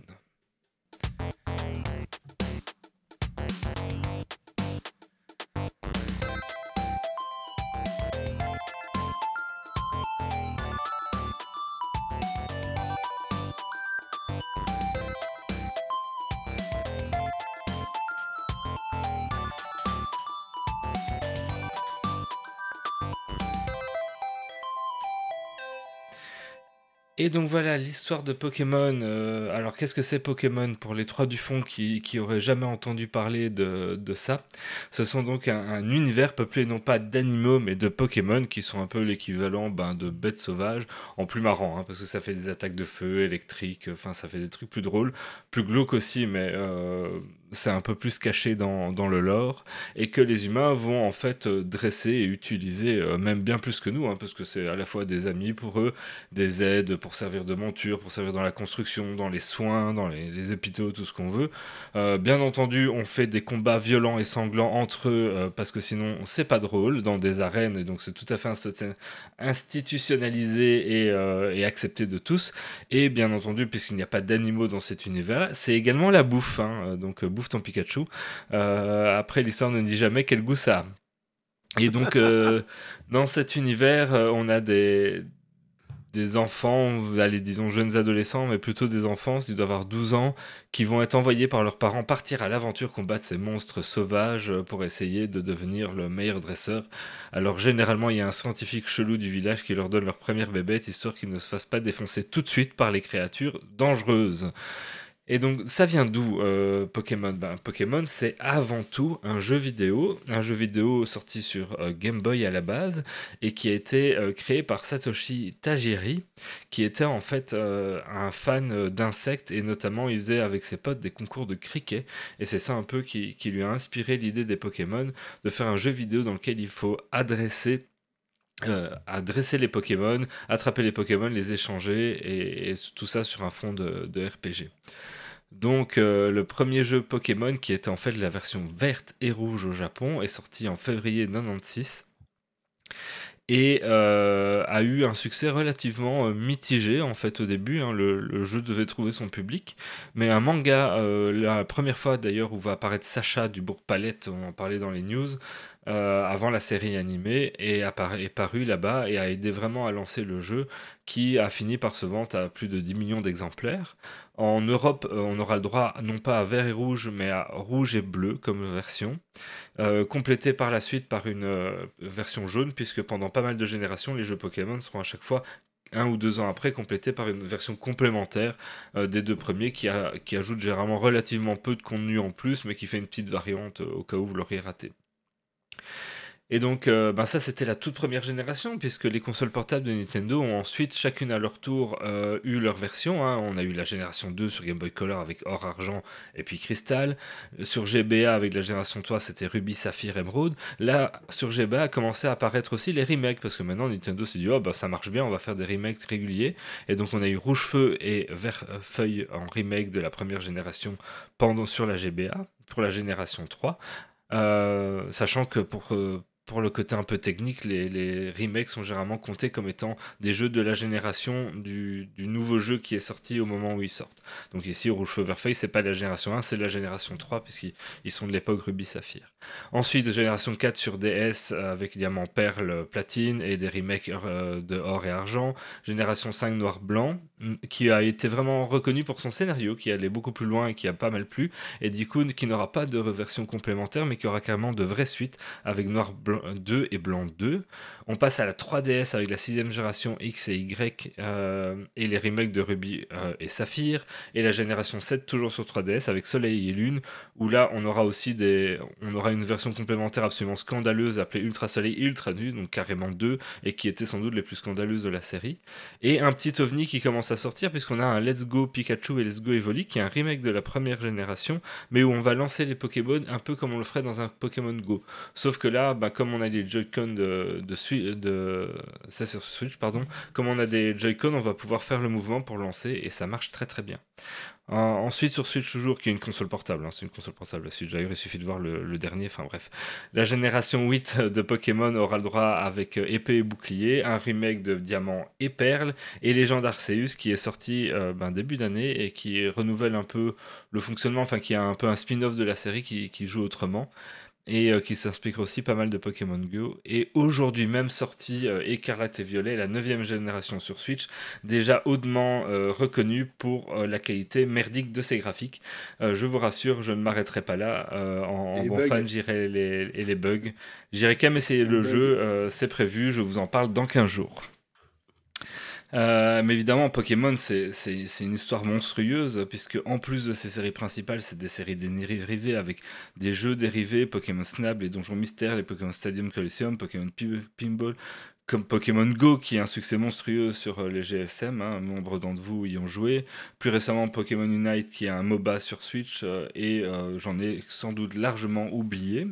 Mais ce n'est pas que des jeux vidéo puisque on a parlé du manga mais c'est aussi une série télévisée qu'on a parlé dans les news tech qui a démarré en 97 puisqu'elle compte quand même pas mal de 1217 épisodes répartis sur 7 cycles qui représentent 25 saisons en français.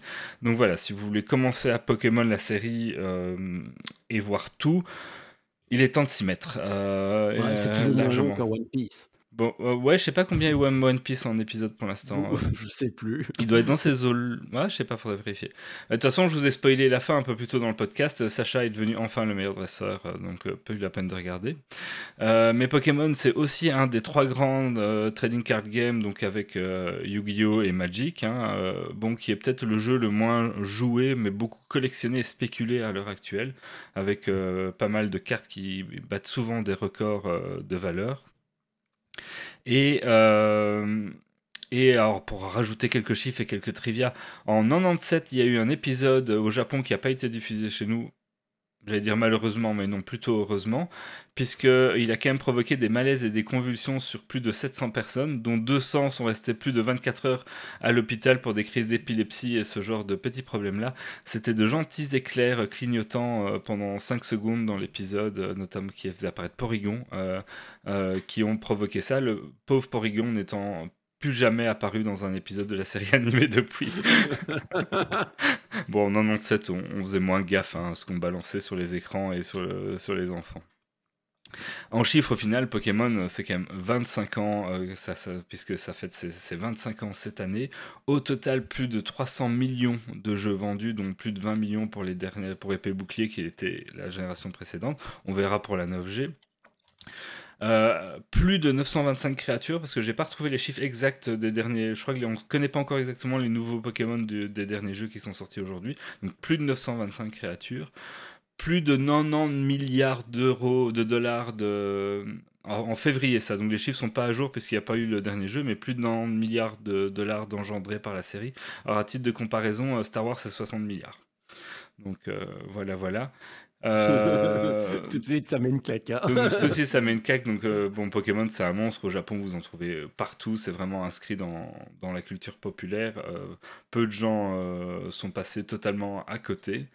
Et ben voilà, si vous avez envie de vous y mettre, ben il y a Pokémon Arceus qui était plutôt sympathique et qui changeait un peu le, le style si vous n'aimez pas les épisodes classiques, ou peut-être l'idée de vous relancer sur Pokémon Écarlate, à condition de fermer les yeux sur les graphiques, et ça on en parle plus dans 15 jours. Ok, bon pour info, il y a 1038 euh, épisodes de One Piece d'après euh, Ball. Ah bah voilà, c'est plus que One Piece. Ça met aussi une claque. Euh, je vous propose de faire encore bah, les deux derniers coups de cœur, coups de gueule. Donc, moi, je, me disais quand même, Pokémon, quand tu y réfléchis deux secondes, ça pourrait pas se passer dans un univers normal parce que tu aurais défenseur des animaux qui se pointeraient, ce serait fini. Et, et Alteri, ça fait dans une, un épisode un super passage sur le fait que c'est un des pires euh, univers dans lesquels vivre. Euh. c'est un, des pires univers où vivre. en fait, Pokémon, quand tu réfléchis, tu croises des bêtes sauvages euh, qui peuvent te balancer des éclairs dessus dans les buissons. tu marches dans une forêt, tu te fais agresser par des par des topiqueurs, par des trucs comme ça. Enfin, c'est très dangereux. C'est quand tu y penses, c'est des sales bestioles, quoi. Ouais. Ça, ça, peut te couper un humain en deux en, une seule vive attaque, quoi, si ça fait pas gaffe. Quoi. Heureusement que dans, dans, le dessin animé, les, les Pokémon sont gentils. Ouais, dans les, dessins animés, il n'y a pas jamais de mort, quoi. C'est édulcoré. Donc, ni les, les Pokémon ne meurent jamais en combat dans, dans les arènes et autres, mais quand ils attaquent des humains, ça ne tue jamais personne. Donc, c'est pratique. C'est comme. Il y, a, il y a un épisode où il y a Léviathan c'est ça, c'est ça, Léviator qui se met à péter un câble, un truc comme ça, qui se met à, bah, à balancer des lasers partout, mais heureusement, il n'y a pas de mort, quoi. Vraiment, euh, tout se passe bien et Sacha est, euh, finit par le convaincre de se calmer, mais ça ferait un bon film d'horreur. Voilà, soyez honnête, dans, dans, la vraie vie, c'est au moins 10 000 morts, ce genre de D'ailleurs, dans l'univers de Pokémon, les divinités sont des Pokémon, notamment Arceus, qui est le dieu qui a, qui a tout engendré. Donc, euh, la cosmologie de Pokémon est basée sur des Pokémon et pas du tout sur des humains. On se demande presque qu'est-ce qu'ils font là. Mais ça, peut-être que ça serait une idée de sujet pour une autre fois, la cosmologie de, de, Pokémon. On verra, on verra. euh, qui n'a pas encore fait son coup de cœur, coup de gueule, du coup? Kylian et toi. Ah, Kylian, alors, coup de cœur ou coup de gueule? Euh, Coup de cœur.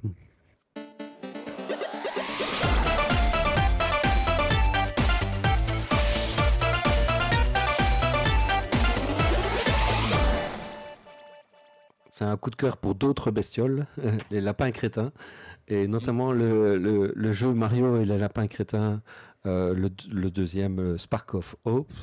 Euh, donc je l'ai acquis début de semaine, j'y ai joué un petit peu et on retrouve les principes du premier jeu qui était Bunny Kingdom, je pense. mais avec un peu la bonne idée qu'ils ont eue, c'est de euh, avant, il y avait une grille de déplacement avec des cases. Ici, c'est totalement euh, sans grille. Euh, donc, c'est beaucoup plus. on est beaucoup plus libre. voilà. Et donc, c'est un tactical FP. Un, jeu tactique. Comment est-ce qu'on dit? Un tactical RP C'est un jeu de un tactique au tour par tour. RPG. RPG, ouais. Tactical RPG, peut-être ouais. Tactical RPG. Voilà, je pense que c'est ça. Mais les commandes sont simples, faciles et franchement, c'est une bonne entrée en matière. moi, j'y joue avec ma fille, ça, ça passe, ça passe super et ça permet d'avoir un, un, jeu un peu tactique en, en, jeu vidéo. Donc, moi, je, en plus, avec de l'humour. Euh, ouais, ben c'est les lapins crétins. C'est les lapins crétins, moi, c'est con, mais ça me fait rire. Ouais, mais le, le, premier était excellent, j'avais passé un bon moment dessus. Ce que j'avais bien aimé dans le premier, c'était tous les petits détails que tu trouvais à gauche, à droite. Moi, j'ai pris beaucoup de temps à, à, simplement regarder le décor parce que tu avais des, des petits points d'humour à gauche, à droite qui étaient cachés. Et T'as envie d'explorer juste pour ça. Quoi. Et DLC était très bon si vous l'avez pas fait. Ouais. Super, merci pour la reco. Euh, ça, c'est un jeu qui est dans ma to-do euh, à un moment donné ou un autre.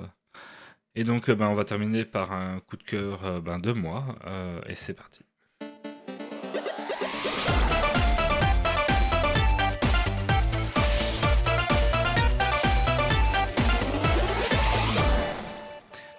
Alors moi, c'est un coup de cœur qui avait... On en a déjà parlé, mais je sais plus si c'était un coup de cœur euh, pendant un épisode ou si c'est sur le Discord qu'on a parlé, mais c'est les, BD Bug de Denki Bilal, euh, donc qui à trois tomes de sortie pour l'instant. J'ai lu le premier.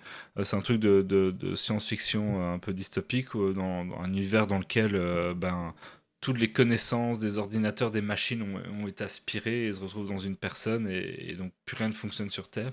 Et voilà, c'est très sympathique à lire si vous avez pas eu assez encore de recours avec Alteris, euh, je vous encourage à aller euh, vers celle-ci. On aura tout hein, aujourd'hui. De tout, de tout. Ah, euh, ah. J'ai eu, c'est une très très bonne série. Hein. Ouais, bah, Enki Bilal, c'est toujours, c'est toujours très chouette. Hein. Mm. Ah, moi, je connaissais pas Enki Bilal, je regardais un peu ce qu'il avait fait d'autre. Et par contre, au niveau du coup de crayon, j'ai l'impression qu'il dessine tout le temps les mêmes visages, en fait. C'est perturbant. Enfin bref, il a son style, on va dire. Euh, ben voilà, c'était euh, le, dernier point euh, d'aujourd'hui. On n'a pas de Dragon Quest Point, mais on, on vous... Point, mais, mais, on a un, concours. qui est en cours. Et donc, je vais laisser Grumpy expliquer. Donc on peut gagner deux épisodes de Love Season de Quentin Forestier qu'on a déjà reçu. de, de jeu, quoi, de, de boîte. ici, c'est un, un, jeu de société. Qui est un petit jeu très sympathique, très rapide, où on est un lapin qui tente d'échapper à des lapines. c'est accessible pour tout le monde, c'est 8 ans et plus. c'est jouable de 3 à 6 joueurs. c'est rapide, ça se prend facilement en main, c'est très très agréable. jeu apéro ou, ou, simplement de fin de soirée ou pour, pour toutes les occasions en fait. il y a deux exemplaires à gagner. Donc il y a un exemplaire qu'on peut gagner sur le Discord et il y a un exemplaire qu'on peut gagner en répondant simplement sur notre blog. En donnant le mot-clé. Et le mot-clé, c'est Bouffe ton Pikachu, parce que c'est vraiment très fun. et donc, vous mettez Bouffe ton Pikachu dans les commentaires et on fera un tirage au sort dans l'épisode 250 euh, pour dans le, savoir qui a gagné. Dans les commentaires du site, donc sur euh, l'article qui correspondra à cet épisode-ci, c'est ça? Euh, Non, qui correspond au concours. Au concours, il y a un article spécifique. Ok, parfait. Comme ça, les gens savent où aller, donc sur euh, geeksleague.be. N'hésitez pas. Voilà, N'hésitez pas. Euh, ben voilà, ben ceci termine cette émission. Euh, merci à tous euh, d'avoir été présents. Merci aux chroniqueurs qui m'ont accompagné ce soir. Merci à Alteris d'être venu de passage chez nous. J'espère que tu as passé une bonne soirée et une bonne émission en notre compagnie. C'était très agréable, très agréable. Ben voilà, ben, et on souhaite bonne chance à Wally pour son concours, son tournoi de 9e âge. 9e âge. Tout à fait, tout à fait. quand même. Hein. Oui, on verra. Euh, voilà, voilà. Ben, merci à tous. Euh, j'espère que vous avez apprécié cette émission que j'ai animée à la place du Baron exceptionnellement. Je vous dis euh, à dans 15 jours. Wally sera de retour pour animer. Et ben, surtout, ne lâchez rien et bonne soirée. Salut, salut. Salut.